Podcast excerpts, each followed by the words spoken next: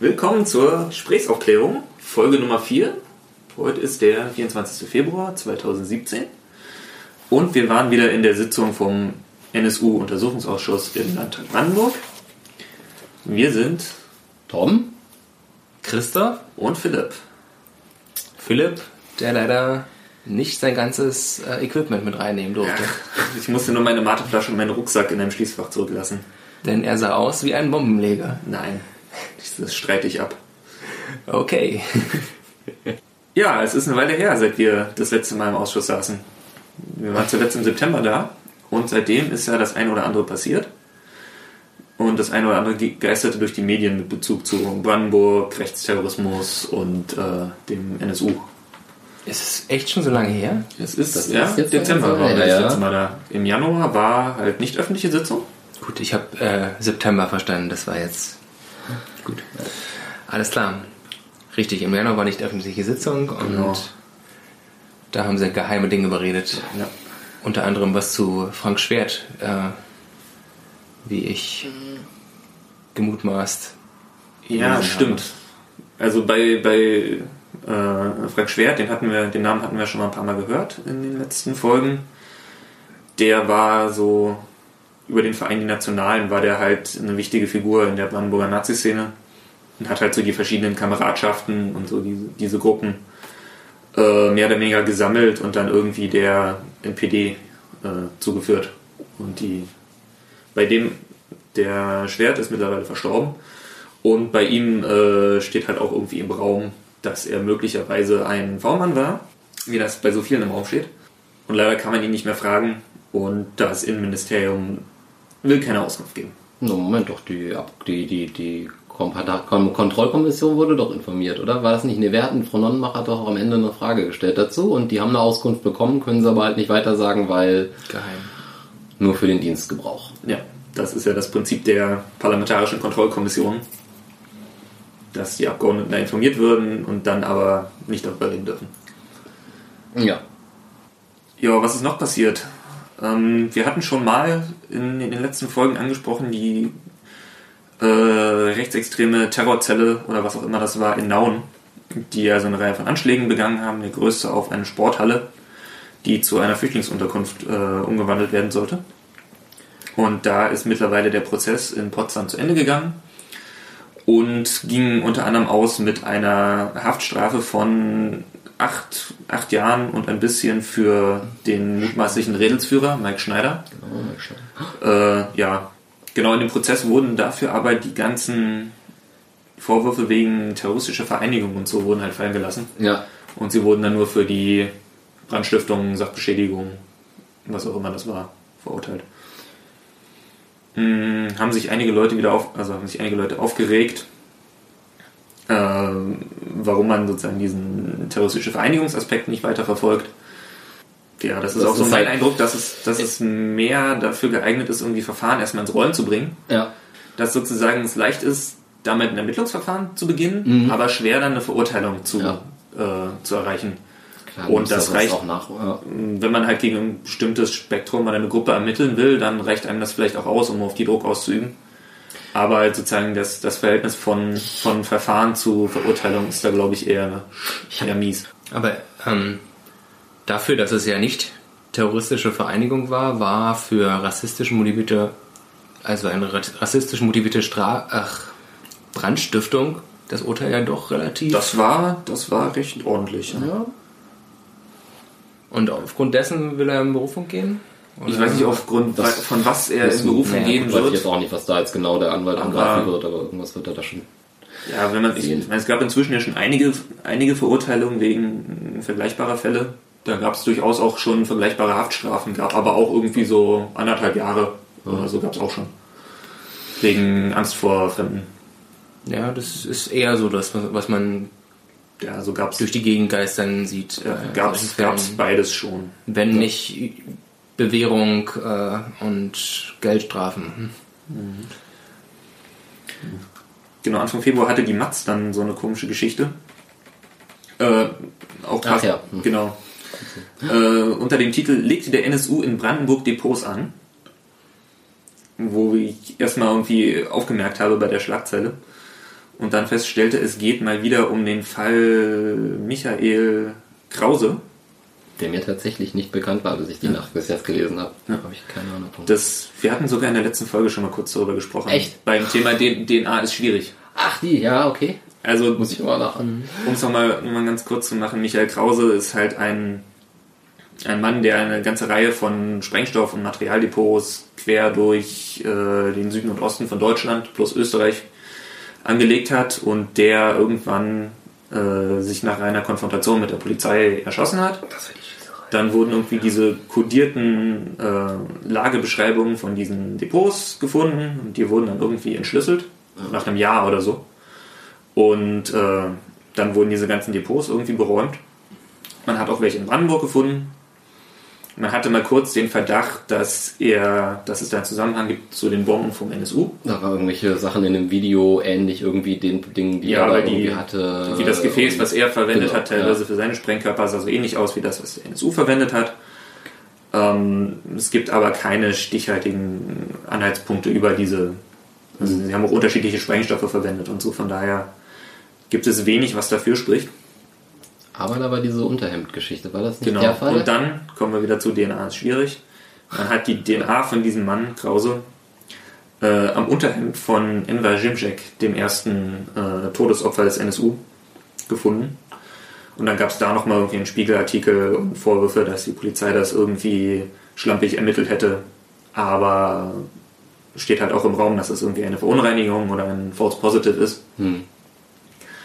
Und sozusagen, es gibt da, es gibt wenig, zumindest was, was ich jetzt irgendwie sehen kann, was für was für ein tiefergehender Zusammenhang zwischen diesem Mann und dem NSU-Komplex äh, spricht. Allerdings ist auch bei diesem Mann sehr, sehr wenig ermittelt worden, Ja. sowieso sein Umfeld. Und worauf ich eigentlich jetzt hinaus wollte, ist so eine kleine Medienschelte. Weil ich das Gefühl habe, es, es besteht die Neigung, solche, solche Dinge, wo der, der NSU-Zusammenhang nur sehr, sehr dünn ist, trotzdem irgendwie groß mit der Schlagzeile zu präsentieren. Klick. Ja, weil es halt, weil's halt aufmerksam generiert, klar. Aber äh, ich halte es für gefährlich, sozusagen jede Nazi-Aktivität, die wir in den letzten, weiß nicht, 20, 25 Jahren in Deutschland hatten, irgendwie mit dem Label NSU zu versehen. Weil, Das macht die ganze Sache halt nicht übersichtlicher. genau, Also, und ich, äh, ich finde es eigentlich ehrlich gesagt bedrohlicher zu denken, da laufen noch viel mehr so Bekloppte rum, äh, völlig auch voneinander unabhängig. Und das sollte uns eigentlich mehr Sorge bereiten als ein irgendwie immer unübersichtlicher werdendes Netzwerk. ja. Aber der äh, Krause war schon ein Rechtsextremist? Der war vermutlich Rechtsextremist. Der ist mal durch irgendwie, äh, in Österreich ist er mal durch Rumhitlern aufgefallen. Der war, äh, die Stasi kannte ihn in, Was ist denn in, in Rumhitlern, na, also Hitlergruß zeigen und irgendwie wirres, wirres Nazi-Zeug von sich geben. Okay. Äh, und die Stasi kannte den Krause wohl auch schon irgendwie als NPD-Mitglied in West-Berlin. Und ja, die, die offizielle Version ist irgendwie äh, einsamer, obdachloser, rechtsradikaler, äh, wirrer Waffenbastler. Aber man hat sich nie wirklich bemüht, wohl sein Umfeld aufzuklären. Und kann auch für Jahre nicht sagen, wo der eigentlich abgeblieben ist. Wo der gelebt hat oder was er gemacht hat. Außer offensichtlich selber Sprengstoffe zusammenrühren und im Wald vergraben. Anyway, das war das. Das war das. Tja, und dann gibt's ja noch die, gab's ja diese, die Wehrhahn-Attentätergeschichte. Ich weiß nicht, ob wir da noch was zu sagen sollen. Also ich war, ich war Ja, sehr überrascht und erfreut, dass man das- diesen Fall tatsächlich gelöst hatte. Wir hatten das, also wir hatten den Wehrhahn-Anschlag halt auch schon mal kurz angesprochen. Ähm, Im Zusammenhang mit äh, Aufstand der Anständigen, so diese dieses auch in den frühen 2000ern schon mal vorhandene Bewusstsein für äh, es gibt rechtsradikalen Terrorismus in Deutschland und äh, vielleicht muss man da was tun. Das sich dann halt leider irgendwie gelegt hat und auch nicht dazu geführt hat, dass man im äh, NSU-Fall oder den damals ja dann beginnenden Morden irgendwie ernsthaft in die Richtung ermittelt hätte. Jetzt wurde auf jeden Fall nach 16 Jahren der mutmaßliche Bombenleger für diesen Anschlag auf eine Gruppe von äh, ja, osteuropäischen Zuwanderern äh, festgenommen. Es war, ist jemand äh, auch wieder so waffennah in verschiedenen rechtsradikalen Organisationen aufgetreten. Auch jemand, den man schon ganz am Anfang des äh, Ermittlungsverfahrens mal im äh, Visier hatte dem man dann aber irgendwie nichts nachweisen konnte. Äh, jetzt hat man's, ist es irgendwie doch gelungen. Was Und- war da der Auslöser? Also was war da, weißt du, wie das dazu kam? Ich habe tatsächlich kaum dazu gelesen jetzt in der Zeit. So, so richtig kam es, glaube ich, nicht raus. Ich habe. Es war wohl irgendwas, dass irgendein Alibi, was er damals bekommen hatte, sich inzwischen als nicht mehr stichhaltig Ah, okay. erwies. Also kann sein, dass da irgendjemand Aussagen Aber zurückgezogen war das hat. jetzt im Zusammenhang mit NSU, dass man sich sagt, okay, wir gucken uns alte Fälle nochmal neu an? Also dass es tatsächlich jetzt irgendwie mit dem ganzen Komplex zusammenhängt, das dass ist- man das ist so eine zufällige Wiedervorlage einer Akte, die halt eben noch nicht das, geklärt war. das weiß ich nicht, aber ich, Ja. es ist möglich, dass. Ich meine, auch in NRW gibt es gerade einen Untersuchungsausschuss, der auch diesen Anschlag, glaube ich, mit auf dem Zettel hatte. Und da hat man, ich glaube, vor zwei Jahren oder so, hat man das auch mal wieder aufgerollt. Und äh, man hat mittlerweile auch im Umfeld von diesem Mann V-Leute gefunden. Ja. Also es ist irgendwie wieder. Aber trotzdem schön, dass dieser, dass da tatsächlich nochmal was passiert ist, weil das hatte ich echt Ja. nicht erwartet nach so einer Ja. Zeit. Wie viele Ja, Leute wurden damals? Ähm, es waren, glaube ich, acht oder neun Verletzte und eine Frau hat ihr noch ungeborenes Kind verloren. Das war so ein Nagelbomben-Ding, oder? Das? Ja, also es war irgendwie, ein, es war sozusagen Sprengsatz oder was? so ein kleiner Bahnhof bei Düsseldorf, Wer- Wehrhahn. Und da war irgendwie am Geländer, wo halt Leute warteten oder vorbeiliefen, war halt irgendwie eine, eine Tüte oder so, so ein Sprengsatz angebracht. Äh, man hatte damals, glaube ich, auch große Schwierigkeiten, das Ding überhaupt zu rekonstruieren und am Anfang dachte man, es war eine Handgranate oder so. Und glaube ich, können wir die Rückschau beenden, oder? Dann kommen wir vielleicht zu den, zur heutigen Sitzung Würde ich sagen. im Landtag in Potsdam. Es waren drei Zeugen da. Ja. Und zwar war das einmal Antonia van der Behrens, äh, Rechtsanwältin und äh, Nebenklagevertreterin im NSU-Prozess für die Familie von äh, Mehmet Kubasic. War das vor, war eines der letzten Opfer des NSU. Und zwar derjenige, der in Dortmund getötet wurde.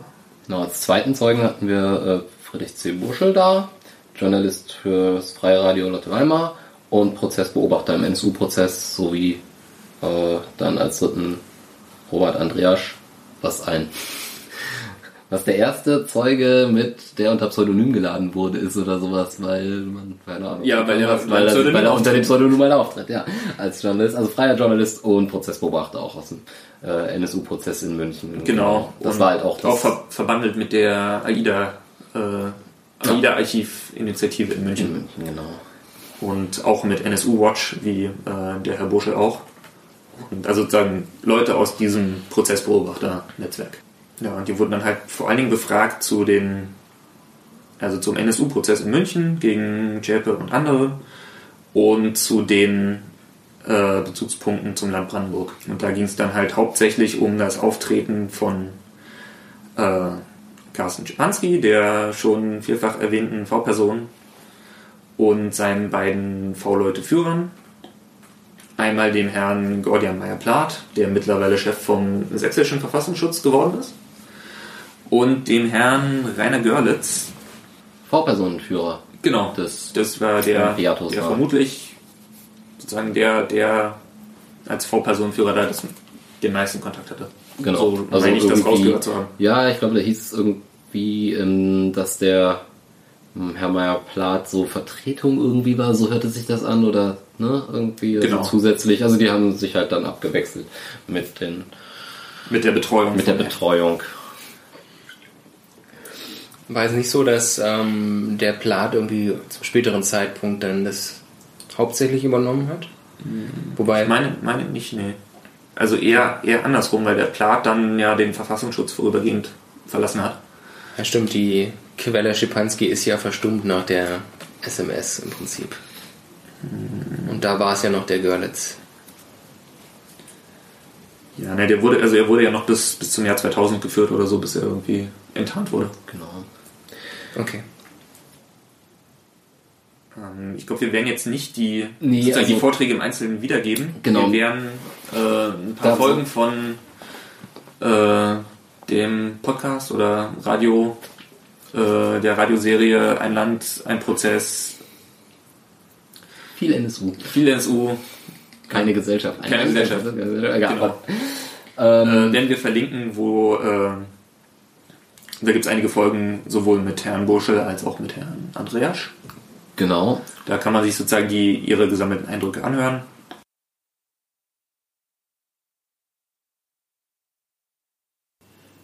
Naja, und der Brandenburger Bezug im NSU-Prozess, der kam eigentlich nur durch die Nebenklage in den Prozess hinein. Und zwar warum? Naja, weil die äh,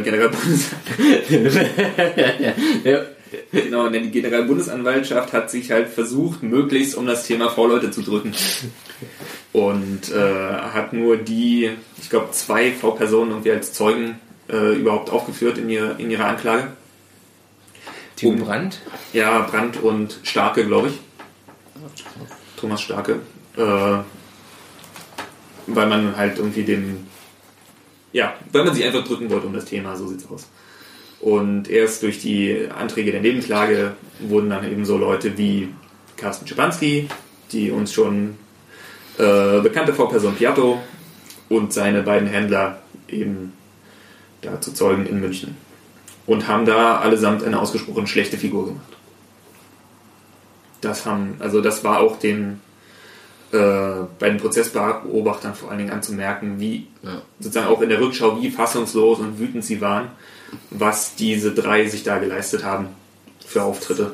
ja. Und also ich glaube zu zu Czepanski kann man irgendwie, konnten sie noch als einzig Positives sagen, dass er zumindest so zu generell zur Stimmung in der Szene und zu irgendwie Einstellungen zu Waffen, zu bewaffneten Kampf und äh, so Sachen, dass er dann rausgesagt hat, mehr als äh, andere, äh, andere V-Personen, die man da im Prozess erlebt hat.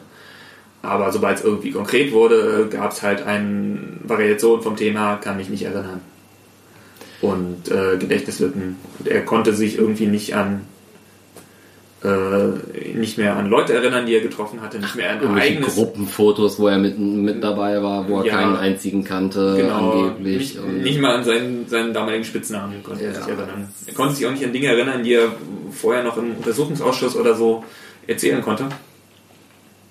Und äh, also Wo kam das die Geschichte her mit der, wir, haben ja immer noch vor, irgendwann mal die ganze Piato-Person irgendwie so weit runterzureden, aber wie, wann kam diese Geschichte mit der früheren potenziellen Anwerberei? Äh, da war doch auch so eine Zeugenaussage, wo Das man ihm im Prinzip Fragen gestellt hat mit 90, Anfang der 90er oder irgendwie sowas, wo er immer wieder geantwortet hat, aber nicht korrigiert hat oder sowas. Irgendwie so wurde doch auch das als äh, Genau. Brücke Es- hergeleitet für die, das, das muss Für den ich glaub, Verdacht. das, kam, das, das muss auch aus dem Prozess gekommen sein. ja, Also es steht ja bei Piatto, Carsten Spanski steht ja im Raum, dass er nicht erst ab 1994, wie die offizielle Version lautet, äh, Vorperson für einen deutschen Dienst war, sondern eventuell schon ab 1991. genau. Und äh, er wurde danach irgendwie mehrmals gefragt und hat das irgendwie auch nicht verneint. Ja. Und von daher steht das irgendwie weiter im Raum. Äh, ja, seine beiden äh, V-Personenführer konnten sich auch an sehr vieles nicht erinnern. Äh, Das der- sind der- auch ähnlich skandalöse Auftritte, ja, also vor allen Dingen, was so V-Personenführer angeht. ich glaube, der vor allen Dingen der, der Rainer Görlitz hat da nachhaltig Eindruck hinterlassen. ja, Mit irgendwie äh, in anderen Bundesländern der Temme natürlich, das ist ja auch Ja. so ein, so ein Katastrophenfall. Ja. Ja, aber also sozusagen Görlitz irgendwie mit verstellter Stimme und komischer Perücke und Verkleidung und Hand vor Mund und, Und Handakten. Ja, aus denen er dann irgendwie nachgelesen hat und äh, auch sozusagen, wo er, der halt auch Keine verwertbare Antwort. ja, der auch beim gegeben offensichtlichen hat. Lügen erwischt wurde. Ja, und wo man ihn dann halt auf, ja, kann mich nicht erinnern, auf nach, also auf Vorhalt irgendeiner Tatsache, hat er dann gesagt, ja, muss dann wohl so gewesen sein. Ja. Also so ein Maximum an Nicht-Kooperation. Aber wohl glaubwürdig. Für das Gericht. Ja, das, Aber das, ich weiß war, aber das bezog sich, glaube ich, auf irgendwelche Dinge, wo es schon irgendwie okay war. Ich weiß nicht mehr genau, was da, was, was diese Feststellung anging. Das habe ich tatsächlich nicht verstanden. Das Ich war auf glaube, jeden das, Fall im das Ausschuss. geht dann sehr, das geht dann sehr in so prozesstechnische Details. Äh, die Prozessbeobachter fanden, empfanden das halt irgendwie als unpassend, dass der, dass der Richter dann erklärt hat, er hält irgendwelche Aussagen von den, auch von dem Herrn Görlitz für, für glaubhaft oder glaubwürdig. Und die Rechtsanwältin Frau äh, Behrens fand das sozusagen in dem Kontext äh, wohl akzeptabel. ja. Ja, aber trotzdem, äh, also gerade der Herr, also der Görlitz hat auf eine sehr, sehr unin, sozusagen auf eine sehr äh, unelegante Weise äh, sich nicht erinnern können und vor allem dadurch halt äh, Eindruck hinterlassen. Da hat man bei ihm ja auch die, die Akten, die er dann da mit hatte, äh, beschlagnahmen wollen und sich dann mit ihm auf so eine freiwillige Herausgabe geeinigt, woraufhin Ja. dann, glaube ich, die Akten kopiert wurden, versiegelt wurden und dann kamen die Sperrvermerke vom Genau. Innenministerium. Er hat halt bei seiner zweiten Aussage hat er halt irgendwie einen ja. Batzen, großen Batzen Akten mit dabei, die er dann sozusagen, wenn ihn sein Erinnerungsvermögen verließ, irgendwie zu Rate zog, um äh, darin nachzulesen. Und die Nebenklage wollte diese Akten dann irgendwie beschlagnahmen lassen und dann hat noch irgendwie der äh, Gab es Rücksprache mit dem Innenministerium, soweit ja ich das genau, das hat mitbekommen irgendwie quergeschossen dann- und hat versucht, die mit mehr oder weniger kruden Argumenten halt irgendwie Sie haben das halt pauschal geblockt. Also man hat sich dann irgendwie geeinigt, dass er, dass er es freiwillig herausgibt. Es wurden Kopien angefertigt, die wurden versiegelt. Und dann hat man gesagt, und dann klären wir die rechtliche Geschichte. Das ging erstmal nur darum, dass man in dem Moment die Akten, die er wirklich bei dem Prozess, als er da die Show gemacht hat, bei sich hatte, dass man die halt mal in dem Zustand hat. Und daraufhin kam ja dann, das ging ja dann auch im Ausschuss eine Weile darum, äh, die, die, diese Sperrvermerke aus dem Innenministerium, die aber jetzt weg sind, oder? Also die sind alle durch, ne? Das ist alles, okay. das ist alles Dann- durch. Ja. Also das Brandenburger Innenministerium hat dann halt versucht, diese Akten äh, pauschal zu sperren, alle. genau. Und da waren so Sperren. Wikipedia-Sachen drin. Oder ja, sperren zu lassen und äh, an der Stelle war irgendwie sogar die Generalbundesanwaltschaft dafür, die sagen nicht sperren zu lassen, sondern irgendwie zu den Gerichtsakten zu nehmen. Ja. Und da hat auch das Brandenburger Innenministerium halt ein, eine sehr schlechte Figur gemacht und halt auch einen nicht den Eindruck hinterlassen, dass man besonders aufklärungswillig ist. Das hat man tatsächlich auch, ich weiß nicht, zumindest spätestens in den Schlussstatements oder so von, den, von heute ja auch irgendwie äh, bei den Abgeordneten eigentlich quer durch die Bank Einigkeit darum gesehen, dass diese Position oder dass das kein Glanzauftritt war. Ja, und genau. Ja, der Herr Meyer-Plath äh, hat auch bloß nichts aus, also nichts Produktives ausgesagt in München, hat das aber auf eine eloquentere Weise getan als sein Kollege Görlitz und ist dadurch etwas besser äh, davon gekommen. Aber im Endeffekt war das Urteil der äh, Zeugen heute ähnlich. Also, Inhaltlich war es gleich, aber also inhaltlich war es ähnlich, aber ja, ja, kann halt besser reden. ja, offensichtlich. Was ich noch äh, mitbekommen habe, ist wohl, dass die sich auch zum Teil widersprochen haben in den Aussagen, die sie dann doch gemacht haben. Genau. Und das ist natürlich auch Ja, das verbessert, verbessert den Eindruck jetzt auch nicht. Nö, also Da das ging's- jetzt so. Genau, da ging es zum Beispiel um das Thema äh, Spesen, beziehungsweise hat der Herr Czepanski sozusagen einen Lohn als V-Mann erhalten oder hat er nur irgendwie Spesen abgerechnet? Und er selbst sagt, das waren nur Spesen. Ähm, ich glaube, Herr Görlitz äh, sieht das auch so und Herr Meyer-Plath widerspricht dem und sagt, da wurde durchaus irgendwie V-Mann-Lohn gezahlt. Äh, man hat das da irgendwie nicht auflösen können. Aber das ist doch eine Sache, die man wahrscheinlich auflesen könnte. Ja, wenn die entsprechenden Akten halt noch vorhanden sind dann, und die entsprechend äh, so eingestuft sind, dass er auch irgendwer lesen darf, dann müsste das müsste, Rekonstruierbar sein. genau, müsste das Brandenburger Innenministerium und seine Staatsschutzabteilung müssten halt irgendwie rausfinden können, was da für Gelder geflossen sind. Im Zweifelsfall kann man auch beim Finanzamt nachfragen, weil wir haben in einer der vorigen Sitzungen ja gelernt, dass vom V-Mann-Lohn pauschal 10% äh, ans Finanzamt abgeführt werden an Steuer. Einkommenssteuer. Ja. Von daher müsste das, müsste das ein lösbares Problem sein. Ja. Am Ende löst das Finanzamt die ganze Geschichte auf. Ja, der El Capone hat man mit Steuerhinterziehung gekriegt. Dann äh, kriegt man vielleicht den NSU-Komplex auch übers Finanzamt. Ja, genau. Das, gab auch, glaube ich, Frau Behrens, die das gesagt hatte, dass äh, Meier Plath irgendwie nur als ähm, Unterstützung für Herrn Görlitz äh, äh, die bei der Führung von Ja, da waren sie sich- da waren sie sich auch nicht so da waren sie sich auch nicht, nee. Das Also, es gibt, es steht sozusagen einerseits die, die Aussage im Raum, dass der äh, Vormann Schipanski, weil er eben so eine wichtige Quelle war und weil man, glaube ich, auch ein bisschen nervös war, weil er eben äh, ja, verurteilter Gewalttäter war, dass man dem halt gleich zwei Vormannführer an die Seite gestellt hat. Aber der Herr Meyer-Plath scheint in seinen Aussagen auch seine Rolle da äh, möglichst zu minimieren und das sozusagen äh, sich darauf zurückzuziehen, dass wenn, wenn der Herr Görlitz irgendwie im Urlaub war, dann hat auch der Herr Plath da irgendwie die, die Führungstätigkeit übernommen. Auch das haben wir, also auch das ist noch nicht irgendwie aufgelöst, dieser Widerspruch.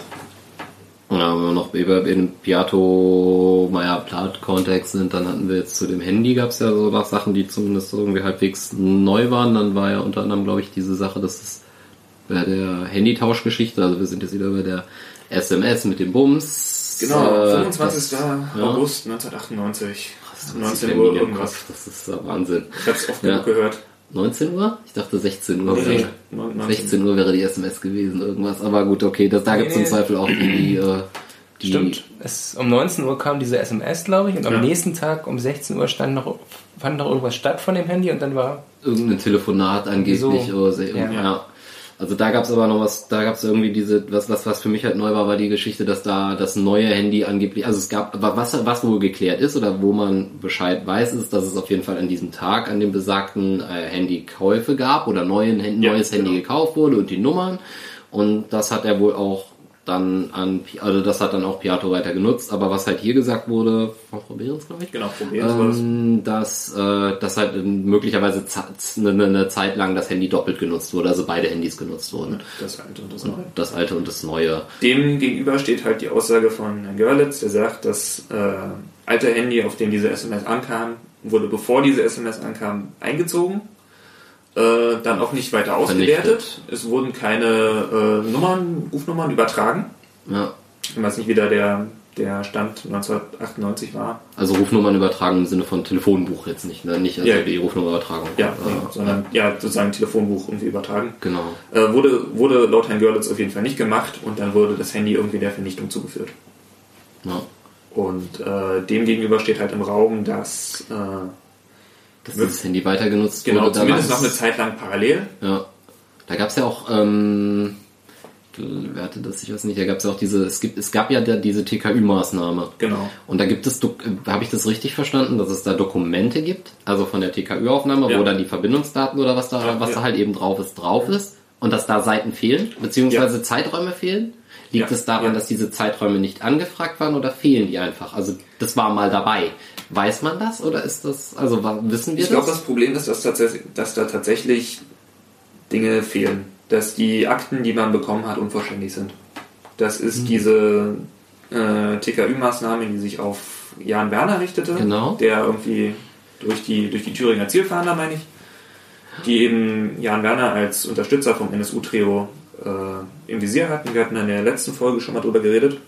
Das war der Bomben. Und da wurde, äh, da wurde sozusagen Carsten Schipanskis Telefon mitgefangen. Sozusagen, er wurde was angemeldet war aufs Landesinnenministerium, so kam man ja da drauf. War genau, also die Nummer? sozusagen Piatos Handy wird, wird da mitgefangen und das war der Grund, warum dieses Handy dann angeblich ausgetauscht wurde. Und aus diesem protokollierten SMS- und Telefonverkehr fehlen gerade um den 25.08. Äh, relevante Einträge. Die sind irgendwie sozusagen, die Einträge sind nummeriert und man kann halt sehen, da fehlen welche. So, die Nummern, die Nummern, die eigentlich fortlaufend sein müssten, sind es nicht. Ne, man kann auch einfach aus den Kommunikationsdaten selbst ersehen, ob da was fehlt oder nicht. Also Ja. entweder das Handy ist aus, aber selbst dann äh, geht, glaube ich, auch noch Kommunikation rüber zum Teil. Ja, also weiß nicht, was sie da welchem Zuge? 1998 irgendwie erfassen konnten und wie das so war, aber sozusagen festhalten lässt sich da, dass man, äh, dass äh, da Dinge fehlen. Ja, ein Zeitraum von irgendwie eineinhalb Tagen. Ja, genau, gerade um diesen 25. Und das ist ja eben nicht das Handy, äh, was ausgetauscht wurde, weil das war ja das von Schipanski, sondern das vom Temme, wo die Nee, der nee, Zeitpunkt Nee, nee, nee, nee, nee, nee, nee, nee, Nee, nee, nee, nee, nee. Temme, wie, wie, wie Ja, ja, Werner. Jan Werner natürlich. Ah, ja. Um Jan, Jan Werner, wo äh, diese Lücke vorhanden ja, ist ja, in, ja, den, in ja. den Protokollen quasi. Das fand ich halt auch interessant, dass man, dass das darauf hingewiesen wurde. Klar, natürlich, jetzt, äh, äh, wenn, wenn wir gucken, wo was, was so der Auslöser mehr oder weniger für diesen Verfassungs, äh, für, für diesen Untersuchungsausschuss hier in Brandenburg war, das war ja diese, äh, war ja im Prinzip diese SMS-Tatsache, die da mit dieser PKK, wo, wo erstmal die öffentliche PKK losging und dann haben wir doch den Untersuchungsausschuss bekommen. Aber äh, was halt heute auch nochmal mehrfach angesprochen wurde, war, dass man jetzt nicht mit dem Zeige, mit dem Finger nur auf Brandenburg zeigt, weil das Bundesamt hätte da ja auch Informationen haben können über, äh, oder hatte diese Informationen ja auch über den Werner, oder wie war das? Ja, also was die Frau Behrens mehrmals betont hat, war, dass sozusagen Brandenburg da nicht Alleine sozusagen. nicht die einzigen waren, die diese Information hatten. Ja. Und da geht's dann auch um die Es gab ja dieses Treffen. auch um die, um die, um die Berichte, die Piato dann geliefert hat. Ja. Äh, Jan Werner sucht Waffen für das Trio, die wollen Überfälle begehen und sich ins Ausland absetzen. Genau, das war halt sowohl in einigen äh, Landeskriminalämtern als auch bei verschiedenen, bei den entsprechenden Diensten, zumindest im Bund, äh, glaube ich, Genau. eine zumindest bekannte Tatsache, aufgrund derer, die jetzt also durchaus au- auch Ja. die Frage gestellt werden kann, berechtigt, warum habt ihr dann nicht irgendwie los, weil selbst wenn jetzt kein formales Ding da ist, was einem gleich irgendwie äh, die TKÜ ausrollen lässt oder sowas und stille SMS versenden lässt, äh, sollte es doch für äh, kreative Menschen aus äh, Verfassungsschutz und Landeskriminalamt Möglichkeiten geben, halt eben den Anfangsverdacht irgendwie hinzukriegen oder sowas. Also äh, kann man mir Ja, nicht erzählen, dass da nicht was möglich gewesen wäre. Ich meine, die, die Leute, die wurden ja gesucht im Zusammenhang mit den Durchsuchungen in Jena Ja. und den gefundenen Sprengstoffen oder so. Also äh, über das über das Da Stadium was- Anfangsverdacht war man da ja lange hinaus. Ähm, Und in dem Fall der Telekommunikationsüberwachungsprotokolle ist es ja jetzt eigentlich das Landeskriminalamt Thüringen, was da irgendwie die Lücken hinterlässt. ja, also so, so verstehe ich das. So würde ich, da hätte ich das jetzt auch verstanden, ja. Wenn irgendwas hier falsch ist, das ist ganz wichtig, äh, schreibt uns das bitte. Also sehr gerne in die Kommentare oder sowas, weil das ist tatsächlich aufgrund der Masse äh, jetzt nicht auszuschließen, dass wir auch irgendwo Fehler haben oder sowas. Ich hoffe, ihr, ihr hört dann etwa, wenn wir hier irgendwie mal so ein bisschen ins Schwimmen kommen, dass ihr da äh, dass ihr da sehr, sehr herzlich eingeladen seid, uns zu korrigieren, sollten wir uns da irgendwo vertan haben. Und ansonsten hoffen wir auch mitzuteilen, wenn wir irgendwas nicht genau wissen, dass wir das nicht genau wissen. Also, Ja, dass also wir jetzt hier nicht irgendwelche Gerüchte weiter, dass wir jetzt nicht Auslöser für irgendwelche Gerüchte sein wollen. ich, ich würde sagen, wir gehen so vor, dass wir nach unserem besten Wissen äh. Sachen äh, erzählen und wenn Sachen falsch sind, ähm, würden wir die vielleicht beim nächsten Mal. Na klar, also wir werden das auf jeden Fall auch im Zweifel da vermerken an den Folgen. Also deswegen Eine- Korrekturen immer bitte gerne. Genau, Hast du schon eine? Da, ich habe ich hab schon Oder eine, ja. Und zwar haben wir, wir haben ja in den letzten Folgen auch schon über dieses Handy und diesen Handyaustausch Ja. äh, gesprochen.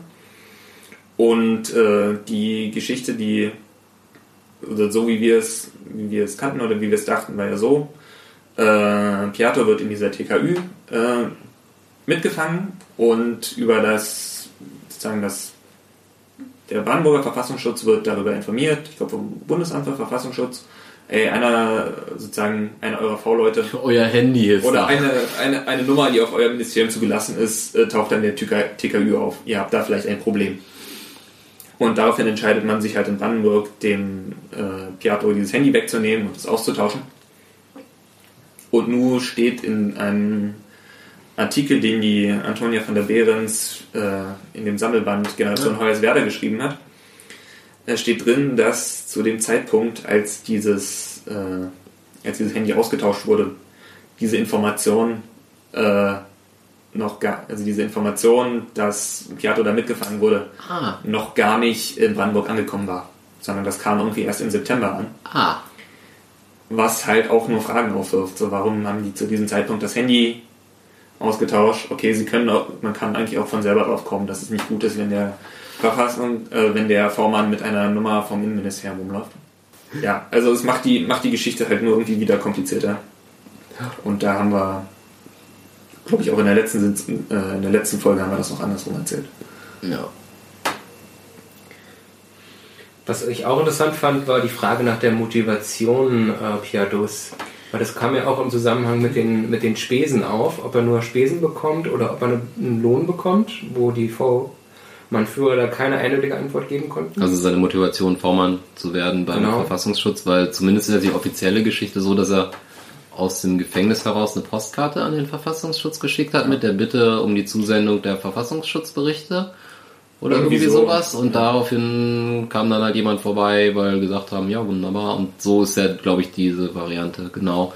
Und die wer war das? Wer das hatte das gesagt? War das die Zeugin Behrens? Äh, mit dem mit der Rache dass er nicht aus Also, also Reue. äh, ich glaube, ich glaub, Piato selbst hat in seinen Aussagen vor Gericht, hat das so dargestellt, dass er eben, nachdem er diesen, diese schwere Körperverletzung begangen hat, an dem äh, 1991 oder 92 an dem äh, Steve Ireni, dass er danach sozusagen im Gefängnis aus Reue, äh, um das irgendwie wieder gut zu machen, sich dem Verfassungsschutz angeboten hat und dann sozusagen motiviert durch diese, durch diese Reue und sozusagen über das, was er da an was wieder gut machen wollte. genau, dass er das wieder gut machen wollte, äh, dass er sozusagen deshalb irgendwie dem Verfassungsschutz dazugearbeitet hat und äh, das kann man halt in Frage stellen, wenn man beobachtet, wie lange und wie intensiv der da noch äh, in der Brandenburger Nazi-Szene, nicht nur in der Brandenburger Nazi-Szene irgendwie unterwegs war. Und äh, ich glaube, das, ne also das nehmen ihm nicht, nicht alle Beobachter wohl ab, diese Reue. Ja, also, eine, eine Gegenthese ist, dass es halt eher irgendwie äh, aus Frust über Kameraden. redende Kameraden Ja. irgendwie so rachemäßig Genau. gelaufen sein könnte. Also was bei, was bei Piatto halt schon auffällt, ist, dass er deutlich mehr und deutlich ähm, wahrheitsgemäßer berichtet hat über, über das. Zumindest so Szene und allgemeinere Genau. Sachen nicht immer, Ja, also also nicht- konkret, wenn Nicht, nicht, ich meine jetzt gar aber nicht wo mal auch die Waffenbeschaffung, ja. nicht nur, nicht nur im Prozess, sondern auch damals als V-Mann hat er, glaube ich, im Vergleich zu V-Leuten wie Tino Brandt oder so, die halt immer nur erzählt haben, was eh schon alle wussten, äh, hat er sozusagen Informationen geliefert, die eine hohe Qualität hatten und die ja im Endeffekt auch es hätten ermöglichen können, dieses Trio zu fassen. So sieht's doch momentan aus. Und Ja. das lag an der Stelle nicht am V-Mann, wie auch immer er motiviert gewesen war, sondern es lag an den Diensten, die sich entschieden haben, diese Informationen nicht zu verwerten. Aber andererseits hat er weiter mitgeholfen, irgendwie neonazistische Strukturen aufzubauen und ähm, mitorganisiert, ähm, was irgendwie nicht dem Reue-Motiv irgendwie zuträglich wäre, weil da sind ja dann irgendwie Naja, doch, wenn er das für die gute Sache macht und die danach Ja, sozusagen- das- kannst du dir schon irgendwie. Aber ist Ja, auch, aber ich glaube, wir das brauchen jetzt die Motivation von der Person, glaube ich, da wird, werden wir wahrscheinlich nicht viel erfahren, weil so auch, wird, ging auch um die Frage, ob man den, ob werden jetzt so als, äh, ob der jetzt als Zeuge geladen werden können, äh, sollte oder ob da was zu erwarten ist. Und ich glaube, da ist man sich relativ einig gewesen, glaube ich, dass da nicht viel Genau, mehr zu zumindest unter den Sach wäre. So. Sachverständigen war halt, äh, Vergesst das. Ähm, ja, die, die Leute entscheiden sich halt einmal irgendwie auszusagen oder halt nicht. Und Ja. Da bringt es auch nichts, die irgendwie in äh, geheimer Sitzung zu hören, weil Ach so, stimmt, genau, da wurde Ja. ja. gefragt, ob es Sinn machen würde, den in, wenigstens unter Geheimer, ja. Für mich passte das halt auch relativ gut zusammen. Also dieses, dieses Wut-Rache-Ding, dass äh, Pietro halt vor allem irgendwie vermummt auftritt und im Zeugenschutzprogramm ist, während äh, andere wie Tino Brandt eben äh, vollkommen frei agieren und Das ist sowohl als auch egal. Ich meine, also auch wenn er, wenn es nicht Mut und Rache ist und wenn es wirklich Reue wäre und er wirklich auspackt, dann hast du auch ein Bedürfnis da vielleicht sich zu verstecken. Also das ist halt auch wieder reine Spekulation, warum, Ja. warum die, aber das ist tatsächlich eine interessante Ja, Sache, warum die V-Leute so unterschiedlich auftreten. Also so, so, ein- so ein Brand, der da irgendwie als erstes ins Privatfernsehen rennt und da irgendwie äh, Interviews gibt, äh, während andere verschwinden und geschützt werden, andere irgendwie geschützt. Also es ist halt, da gibt's halt unterschiedlich, ich glaube, da kann man nur spekulieren im Moment, oder? ja, ich glaube, das hängt nicht, nicht Das das hängt nicht nur vom Gefährdungsgrad ab, sondern das hängt, ich glaube, für so ein Zeugenschutzprogramm musst du halt in gewisser Weise mitmachen. Ja. So, du hast halt, du kriegst dann zwar irgendwie eine neue Identität und die finanzieren die das, aber die legen dir halt auch gewisse Regeln auf. Klar. So was halt irgendwie Neues straffällig werden und auch Kontakte in deine alten Doch. Kreise beinhaltet. Eben, Und wenn du das nicht, wenn du das nicht willst oder so, dann fällst du halt irgendwann auch aus diesem Zeugenschutzprogramm raus. Und ich vermute mal, dass das eher die äh, sozusagen der Unterschied ist und nicht der äh, sein. ne? nicht so sehr der Gefährdungsgrad. Ja. Warum jetzt bestimmte Leute eben Das- weiter irgendwie vor, intensiv betreut werden vom Verfassungsschutz und andere halt irgendwie so rumlaufen. Das ist nicht Ecker. Nee, Machen ich glaube, Nicht, haben die ein eigenes? Also machen die das selber oder machen die das nicht über. ich meine, ich meine, das macht alles das Bundesamt. Ja. Okay. Ich meine, die werden ja dann oft auch irgendwo im Ausland untergestellt. Ja. Schweden. Ja, teilweise in den USA und so. Liechtenstein. Ja, Ich glaube, das ist freiwilliger Hinzug, glaube ich. Ja, das ist war, freiwillig, glaub glaube ich. eher Das ein- ist der- Hm, Ich glaube, der ist nicht in den Zeugenschutz. Ja, es gab auch noch irgendwie dann die Frage, was, was halt sonst eventuell an, an, an Nazis, äh, äh, an, an, an Menschen da irgendwie vorgeladen werden könnten. Äh, äh, da wurden zum Beispiel, glaube ich, noch empfohlen als äh, potenzielle Zeugen äh, Uwe Menzel und Mike Eminger. Ähm, Also zumindest als sehr rele relevante Personen mit. sehr relevante Personen für Brandenburg, mit Brandenburg-Bezug, so, um, äh, warte, nee. Das sind beides Brandenburger Neonazis? Naja, Uwe Kau, also der, der, der, der Menzel Ja. ist Potsdam, ist es Potsdam? Also zumindest in Auf Potsdam- jeden Fall hat er in Potsdam war Potsdam Musik so- gemacht, da. Das ist der Uwe Kaust, ja? Genau, das, ist der Uwe Kaust, Rock Against Communism und Preußenhetz, Preußenhetz hieß die Band. genau. Der ist in verschiedenen Projekten ist der aufgetreten und Potsdam war irgendwie so seine Basis. Und Äh, und äh, die Eminger Brüder sind eigentlich da aus dem Erzgebirge, aus so einem kleinen Ort. Und äh, einer von den beiden werde, äh, wohnt äh, hier irgendwo, wohnt da jetzt irgendwo in Brandenburg, wo er Genau, wohnte, oder der- wohnt in Brandenburg. sozusagen der Bruder, der nicht in, in München vor Gericht steht, wohnt irgendwo in Brandenburg auf dem Dorf und äh, ist ziemlich aktiv beim Dritten Weg. Wurde sein Bruder nicht auf seinem Hof festgenommen? Oder Ja, irgendwie irgendwie so, auch irgendwie in Brandenburg, meine ich doch, war das auch, genau. Äh, haben halt auch alle, also sowohl äh, beim, beim aber ich glaube auch der Menzel, da bin ich mir jetzt nicht sicher, aber finden, ja doch klar. Äh, beides halt natürlich auch entsprechende Gruppenkontakte, Blood and Honor, äh, The Order habe ich hier stehen. Äh, Genau, das war dieses Interview. US, genau. Ach so, Das, das, ist auch die, das ist auch sozusagen die, die Verbindung zwischen Menzel und den Und- Emingers. Die, die Eminger Brüder haben eben diese Weiße Bruderschaft Erzgebirge gegründet und haben auch angefangen, so ein Magazin rauszubringen. Irgendwie War das dieses White- Aryan Law and Order? Nee, das war Aryan das, Law and Order, ich glaube ja. Das ist das, was ich hier von Menzel habe, wo es nur zwei Ausgaben Genau, gab, wo das, Interview das von dem Menzel das, wohl drin Genau, das ja. ist das Magazin von, von den Eminger Brüdern. Ah, okay. Gleich in der ersten Ausgabe hatten sie irgendwie ein sechs Seiten langes Interview mit Menzel, wo es ein bisschen um Musik ging, aber hauptsächlich um Ideologie. Und das Und halt, da wurde halt positiv Bezug genommen auf diese amerikanische Terrorgruppe The Order, auf diese Literatur von genau, der hier dieses, äh, die, die Turner Diaries, die ja Genau, auch so ein Hunter. Klassiker in der Ja, Szene der sind. Ja.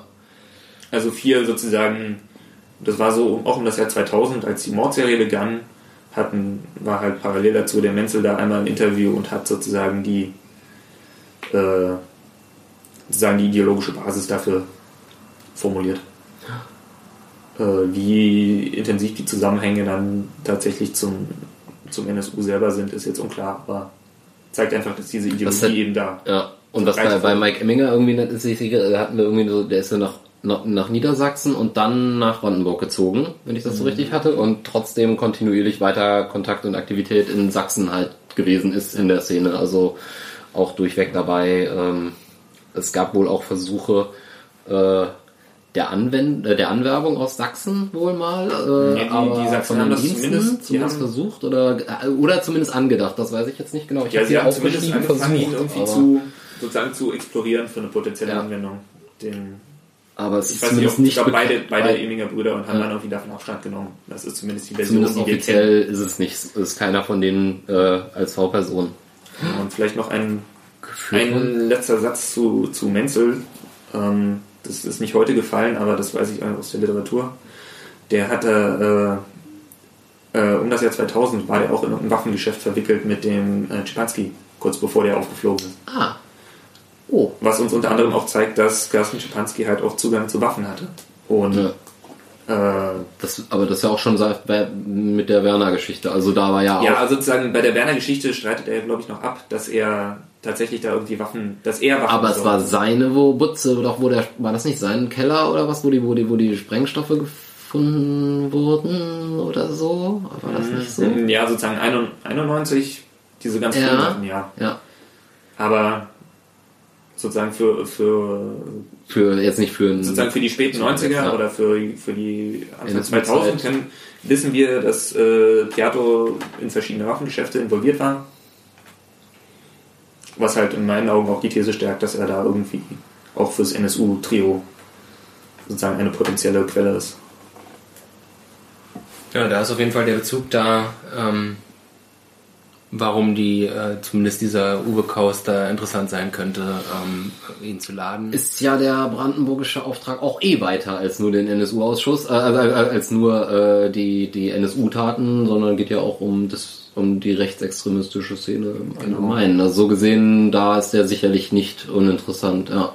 Fraglich ist natürlich, wie bereit die Leute natürlich sind. Ach, ich glaube, sie selber als Zeugen zu holen, das bringt jetzt nicht viel, weil du wirst jetzt die Leute, also gehe ich mal von aus. Also würde ich jetzt unterstellen, dass so ein, so ein, so ein, also so ein, weiß ich nicht, kann ich mir nicht vorstellen, dass sie das sagen würden, was sich belasten, womit sie sich belasten würden. Und Wir hatten das ja in der, in der letzten Sitzung auch schon, wo die äh, Vorsitzenden von verschiedenen anderen Untersuchungsausschüssen da waren. Hm. Und ich glaube, die, die Erfahrungen mit so Nazi-Zeugen sind halt eher durchwachsen. Ja. Also meine, wenn du da Leute irgendwo hast, zwischen die, Erinnerungslücken und, Selbstdarstellung Genau. und so, das ist halt.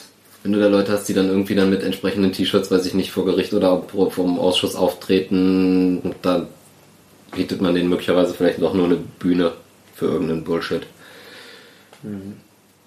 Also was mir heute bei der Ausschusssitzung irgendwie mal so richtig bewusst war, war im Prinzip die Verantwortung des äh, Brandenburger Verfassungsschutzes, ähm, die, die die am Ganzen hatten im, im Grunde, weil sie ähm, wussten, wo sind die Leute, also wo sie wussten über Piatto, wo sich die äh, Mundlos, Böhnhardt und Chappe befinden. Ähm, der Haftbefehl war da. Klar, es gab die Mordserie noch nicht. Aber sie hätten handeln können und sie hätten diese Informationen weitergeben können, aber haben es nicht getan. Aufgrund der, ja, des Quellenschutzes, der aber an anderer Stelle irgendwie dann relativ lax, Genau, man hat ja, man hat ja nicht lange danach hat man, CD-Geschichte, ne? ja, hat man die Quelle Piatto mehr oder weniger für eine, La eine LKW-Ladung Lanza-CDs Verbrannt, ja. Und da ist halt irgendwie die, Es ist also zumindest die, die ein- Verhältnismäßigkeit Genau. ist fragwürdig. es So, wechselt auf weil- jeden Fall irgendwie die Gewichtung offensichtlich dann. Wenn, wenn du sozusagen sagst, einerseits, okay, da sind bekannte, äh, abgetauchte Bombenleger, die jetzt irgendwie auf der Suche nach weiteren Waffen für neue Überfälle sind ja. und sagst, okay, äh, dafür wollen wir unsere Quelle jetzt nicht riskieren. Und dann äh, andererseits hast du halt dieses, ich glaube, das war damals schon für die für die Sicherheitsbehörden ein großes Verfahren, dass man eben versucht hat, diese Band Lanza als kriminelle Vereinigung irgendwie äh, zu verurteilen. Das war auch so ein Novum in, der, in der deutschen Geschichte. Ähm, das war denen damals schon sehr wichtig, aber trotzdem ist es für mich schwer, da irgendwie die Verhältnismäßigkeit nachzuvollziehen. Dass man sagt, okay, äh, für, für, das, für dieses Trio machen wir es, riskieren wir die Quelle nicht, aber für dieses Lanza-Verfahren äh, machen wir es. So, Ja gut, wobei wenn du halt irgendwie, wenn du halt rückblicken, ja gut, ich, ja. Ich weiß halt Ja, nicht, nicht also wenn, nicht wenn es in der Szene, wenn es in der Szene üblich, also wir hatten ja auch, ähm, ich glaube, das war von, von aus der CDU-Reihen kam ja äh, irgendwo diese Geschichte Maulheld, äh, dieser Satz Maulheld und red halt viel. Und jetzt, so, wenn ich ja. mir ähm, Die- wenn ich mir sozusagen die überlege- Bedeutung von Waffen in der Szene. Bedeutung von Waffen und auch überhaupt den allgemeinen Sprachduktus und wie die Menschen halt so ticken. Ich meine, also so, ähm, wir haben da ja jetzt drei Leute, klar, die sind untergeklaucht, richtig. Ich bin ja auch eigentlich ne, voll auf der Seite. Ich versuche jetzt nur gerade trotzdem Ja. mal die, die, die Schutzseite zu sehen. Ich glaube, dass die, wenn du in der Nazi-Szene bist, dass du da ziemlich viele Menschen hast, die A, irgendwie mit dummen Waffen rumfügen, weil ich meine, jede Woche kannst du in der Zeitung nachlesen, dass man irgendwo einen konservativen wahren Waffennah feststellen konnte, mit, äh, oder dass man irgendwo Waffen gefunden hat bei irgendwelchen Nazis. Ähm, also der Waffenbezug ist da. Die Rhetorik guckt doch einfach nur in Facebook rein. Also so, so ein Mordaufruf ist, äh, ist jetzt irgendwie so da offensichtlich ein Kaffeetischgespräch. Also so zumindest fühlt sich das auf Facebook so an, über jede Sache, mein Gender-Sternchen, da, da bist, da, bist wieder, du, da, ne? bist du, da bist du jetzt irgendwie in der, in der Jetztzeit. Da bin ich in Ja, der Jetztzeit. Nee, nee, aber Ja, das, die kann ich ja jetzt auch nur sehen. Aber ich glaube, dass das. genauso Aber guck dir mal so, wenn du die, wenn du dir die Videos zum Beispiel aussiehst, die in so Filmen wie Blut muss fließen, kommt aus der Szene von solchen Konzerten.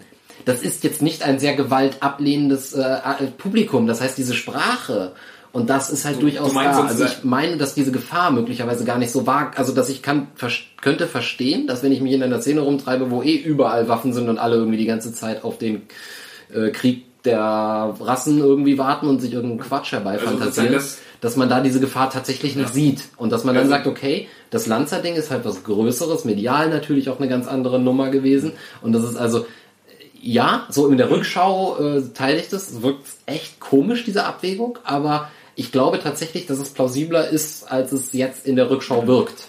Also Ähm, aus der Jetzt-Situation heraus. die sind jetzt nicht gewalttätiger als andere Nazis. Genau. Und, äh, Aber andererseits gibt's auch nicht für jeden rassistischen Waffennahen einen Haftbefehl und für die halt schon. Nee, natürlich nicht. Ist schon, das ist Also schon auch vollkommen richtig, ja. Aber du aber trotzdem verbrennst du die, also ich glaube, ich, ich würde mich, glaube ich, darauf einlassen zu sagen, ich glaube dem Verfassungsschutzpersonen, dass sie, da, äh, ich halte es für plausibel, dass sie das unterschätzt haben und dass sie dieses Risiko nicht so gesehen haben. Das halte ich für sehr plausibel. Könnte sein. Und wenn das mit der Auch wenn ich es nicht gut finde. also das, das Lanzer-Ding klingt dann auch ein bisschen politisch. Also wenn es sowieso gerade hochgekocht ich glaube, das war, das war auch so ein Prestige. dann verbrennt, Ja. verbrennt man vielleicht auch einfach mal so einen V-Mann dafür. das Eben, das, das meine ich. Also, weil wenn, wenn, zu dem, überleg mal, zu dem Zeitpunkt waren, waren eben, waren jetzt nicht, schon, waren jetzt halt keine Morde im Spiel. Und das, die waren, war, nee, war das medial groß, die Jagd nach den dreien? Naja, die, Mhm. der Zusammenhang war ja nicht da in der Ermittlung. Also, ja, naja, es, also es kam also sozusagen Es kam so ja dieses- lokal Thüringen, Sachsen schon. Also Ja. das kam ja, stimmt, immer kam wieder ja auch diese Aktenzeichen, glaube ich, oder so. Kripo, Ne? Kripo Live hieß das bei denen ja. im MDR. Also das war schon, Okay. das war schon eine wichtige Sache, auch da für die Sicherheitsbehörden. Ich meine, es ist ja auch, Aber wir, wir sehen ja auch, dass sie da einiges an äh, Ressourcen reingetan haben. stimmt, ich meine, alleine das Treffen der drei, mit der drei Behörden und, äh, irgendwie Observation und Telefonüberwachung und so, das war jetzt nicht so, ja. ja. was, was die ganze Sache halt irgendwie noch bizarrer macht, ist, die haben sich Sie ja haben nicht, sich ja, sie haben ja haben ja nicht nicht- nichts getan. Sie haben Nee. ja im Gegenteil, sie haben ja auch gerödelt. ja.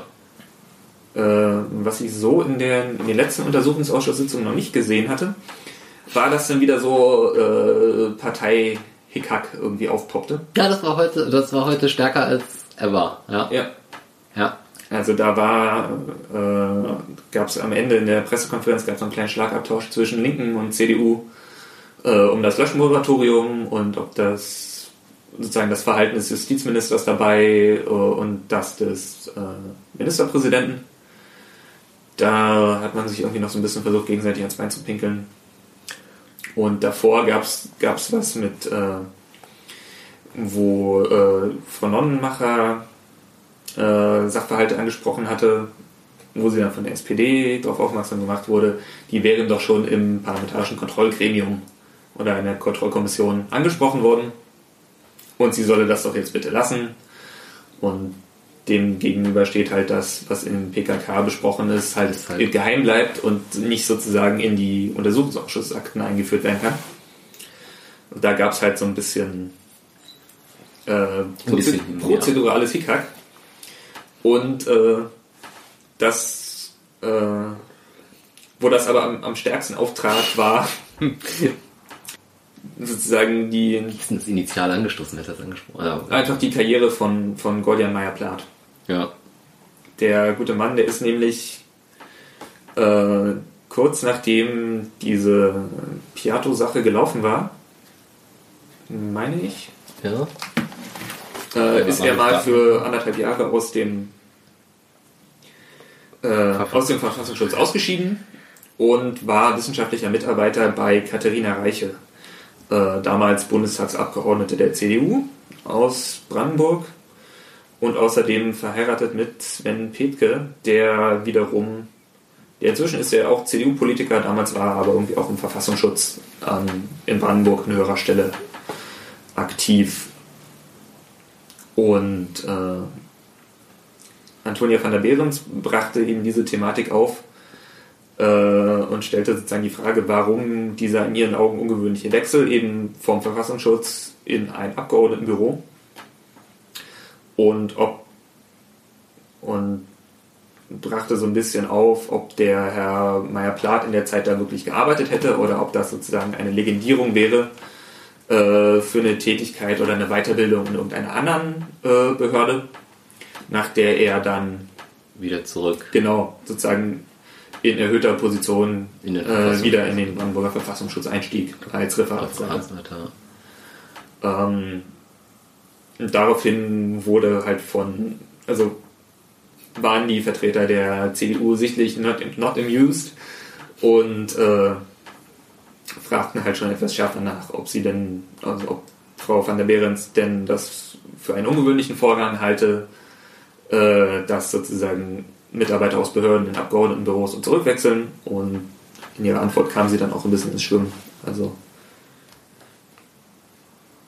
Ja, ich, bin, ja. ich bin mir auch nicht so sicher, ob mich das, ob mich das so überzeugt.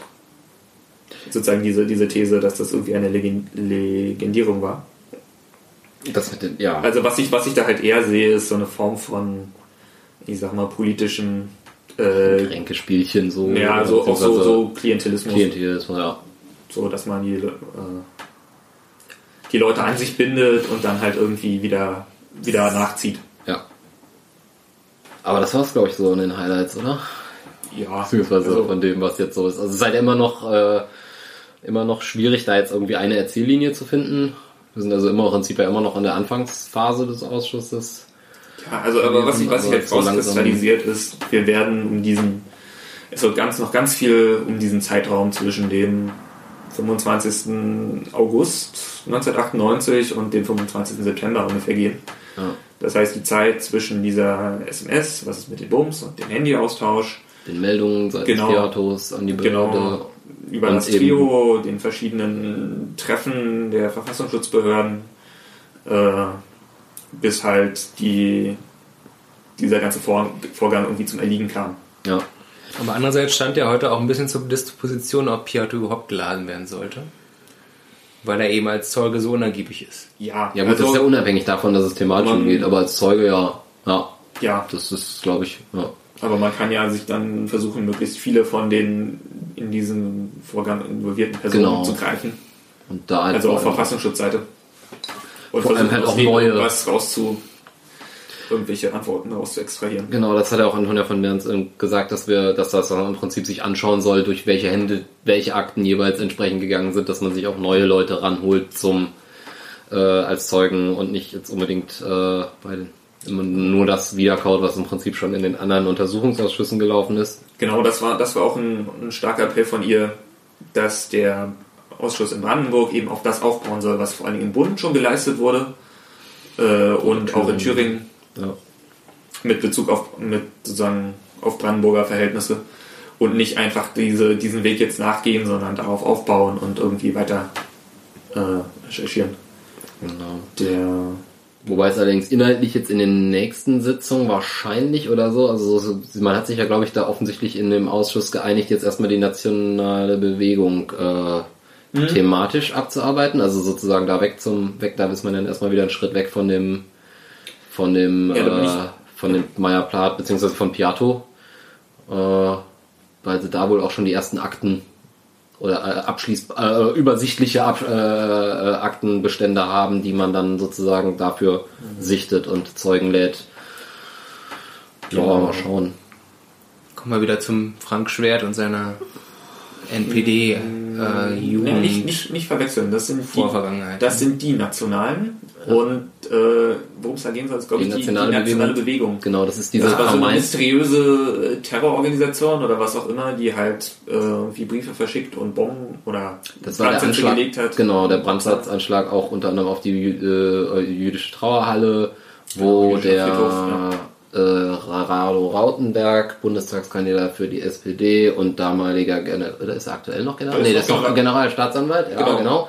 Der hatte da vor Gericht ja, äh, äh, ich weiß gar nicht, worauf er das begründet hatte, gesagt, dass es die gar nicht gab. Oder das Genau. hat er in den Raum gestellt oder kam da, so- also dass es die möglicherweise nicht gegeben hat, dass es Ja, das war, das war mir auch sehr kryptisch. Wir hatten damals schon um Da gab es auf jeden Fall die. In der Dezember. Er hatte so ein bisschen diese, diese Frage aufgemacht, ob das nicht nur eine reine V-Mann-Geschichte gewesen sei. Ich bin, ich, bin mir, Ja, ich bin mir ehrlich nicht sicher, was er gemeint hat. Wir Ja, hatten das ja, im das- November schon mal diskutiert. Stimmt, stimmt, das hatte, das hat die Presse so ein bisschen daraus, daraus äh, Ne, das hat er entsprechend auch gesagt. Also, Extrahiert. mh, der hat ist ja auch entsprechend aufgetreten. Aber gut, das ist halt, ja, mal gucken, was da kommt. Also Genau, da bin ich ja, eigentlich also, eher gespannt, was da kommt. Da genau, da verlassen keine. tatsächlich gleich den, den eigentlichen NSU-Pfad. Ja, Ähm, da geht's dann eher um den Rechtsextremismus in Brandenburg und wer dann sozusagen noch potenzielle Zeugen sind, die geladen wurden. Und Ja. natürlich fielen äh, die Namen diverser äh, ehemaliger Innenminister und äh, anderer hoher Personen. Alvin Ziel unter anderem und der Herr Schönbohm. Schönbohm. Oh, das wird dann sicherlich ein großes Vergnügen, den yep, im Ausschuss zu erleben. das, äh, mhm. Ja, und äh, Genau, der Gesin, der äh, Leiter vom Verfassungsschutz, ja. der ehemalige. und bei Herrn Rautenberg war man ja auch nicht sicher, ob der nochmal geladen wird. Ich meine, der Ausschuss in, äh, im Bundestag, der kommt jetzt zum Ende. Äh, der muss jetzt seinen Abschlussbericht schreiben und da fällt, glaube ich, auch ein wichtiger Kristallisationspunkt für äh, einfach Medienöffentlichkeit weg.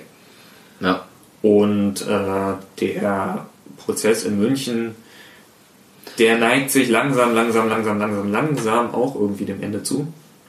Und da werden, werden glaube ich, innerhalb der nächst, des nächsten Jahres oder so, werden auch sozusagen zwei wichtige Stellen, die einfach Öffentlichkeit erzeugen, verschwinden. äh, werden verschwinden.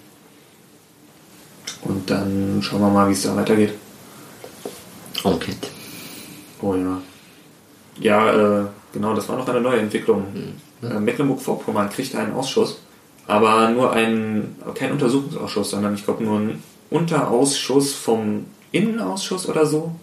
Auf jeden Fall etwas mit weniger äh, sozusagen Möglichkeit, also mit, mit Also- weniger Möglichkeiten irgendwie Leute zu befragen, Ja. beizuziehen und so, als ein richtiger Untersuchungsausschuss. Also, Was ist äh, mit äh, Mecklenburg-Vorpommerner Bezug passiert? Ähm, der Mord in Rostock Okay. und äh, NSU-Briefe an äh, zum Beispiel David Peterreit, den dann späteren Herausgeber vom Weißen Wolf. Und der dann, der dann wiederum später äh, NPD-Landtagsabgeordneter war. Also ich habe auch so viel mehr, als ich das gelesen habe, auch so ein bisschen auf das gerade im Norden Deutschlands mhm. äh, die NSU-Aufklärung halt auch arg hinterherhängt. Mhm. Äh, Hamburg wäre halt auch noch so ein Kandidat, da gab es auch noch Ja. überhaupt keinen. Die Bayern sind von der Zeit am schnellsten durchgekommen durch die Aufklärung, oder? Mit ihrem Ausschuss. Oder haben die einen zweiten? Nee, die gibt's einen zweiten. Nee, gibt's keinen zweiten. Ne? Die haben den in genau. drei Monate da durchgerockt vor der Wahl. Ja. Also Bayern, weiß ich nicht genau, wie man das bewerten soll, Nee, äh, aber sozusagen im, im Norden äh, hängt man offensichtlich auch sehr hinterher. Ja. Äh, Das haben wir auch gehört beim Chaos Communication Congress, wo wir die NSU-Monologe gesehen haben. Kann man genau, sehr ich war- empfehlen. Ich war nicht da. Ist ein sehr bewegender, bewegende Lesung im Prinzip von Schauspielern, die äh, Episoden der Zeugen nacherzählen, was sie so empfunden haben ähm, in ihrer, ja, ja in, in dem Umgang der Behörden vor allem mit äh, den, den Taten und mit ihnen. Ja, und im Nachgang äh, gab es dort auch noch so eine, ähm, ja, eine Diskussionsrunde und dort war auch eine Vertreterin, äh, Vertreterin der, der Hamburger, ähm, ich glaube, ähm, Gewaltprävention irgendwie so, in dem, also im rechtsextremistischen, mit ex- rechtsextremistischen Bezug. Und äh, die hat auch erzählt, dass ha Hamburg auf jeden Fall Ja. immer noch keinen Untersuchungsausschuss hat, obwohl da eben auch ein Mord passiert ist und äh, hat es auch als negativ angemarkt. Also ich, ich kann auch nur empfehlen, sich die, die Literatur oder die Medien über die, die sich den Opfern und den Familien widmen, äh, sich davon irgendwie mal was zu geben. Sei es diesen Film, der Coiffeur von der Kolbstraße, sei es das, äh, die verschiedenen Bücher, die da erschienen sind. Wir werden dann mal noch irgendwie ein, zwei Links dazu tun. Ja. Oder eben auch die NSU-Monologe. Weil gerade hier, wenn wir irgendwie auf Brandenburg gucken, haben wir tatsächlich irgendwie keine bekannten Opfer. Sozusagen, es hat keine uns bekannte NSU-Straftat in Brandenburg stattgefunden. Ähm, das heißt, wir werden vermutlich von diesen Leuten im Ausschuss oder so nicht sehen, sondern wir werden uns ziemlich intensiv mit den Tätern beschäftigen. Und die, die Opfer werden sozusagen da immer nur so eine Randnotiz werden. Und äh, da sollte man, glaube ich, auch ein bisschen einfach für sich selbst auch ein bisschen gegenarbeiten und sich sozusagen diesen Ja. Irgendwie bewusst machen, dass da Leute hinterstehen. So. Diesen Fernsehfilm fand ich auch nicht so verkehrt über die Opfer und auch relativ gut die Situation dargestellt, äh, wie sie im Prinzip zu Tätern stilisiert wurden und ähm, wie sie ähm, trotz dem Leid, das sie schon erfahren haben, dadurch, dass ein Familienangehöriger äh, umgebracht wurde, dann eben auch noch ähm, von den Behörden äh, stigmatisiert und ausgeforscht wurden. Na gut, haben wir noch was? Ich hab nichts mehr. Du Okay. Ja, dann sind wir, glaube ich, am Ende unserer Sendung angelangt. Nächster Termin? Der 24.3. 24.3. so ich weiß, ja. Ja. Gleicher Saal, Landtag Brandenburg, zweite Etage. Schreibt eine E-Mail an den Ausschuss. Äh, findet ihr auch alles bei uns auf der Seite. Dann könnt ihr auch da Gäste sein. Heute waren es nur so 20 Leute etwa in dem Genau, Presse-Zuschauerbereich. Also es, wird, es lässt nach, genau. Also die war, war dafür war es am Ende genauso viel wie am Anfang. Also so grob. Es war zwischendurch mal ein bisschen mehr, weniger. Aber äh, es ist auf jeden Fall weniger geworden als bei den letzten Malen ist natürlich auch immer noch so der Warmlaufphase, aber ich äh, hoffe, dass die Aufmerksamkeit ja da dran bleibt und dass, dass, dass es äh, vielleicht einige motiviert, äh, auch einfach mal vorbeizuschauen.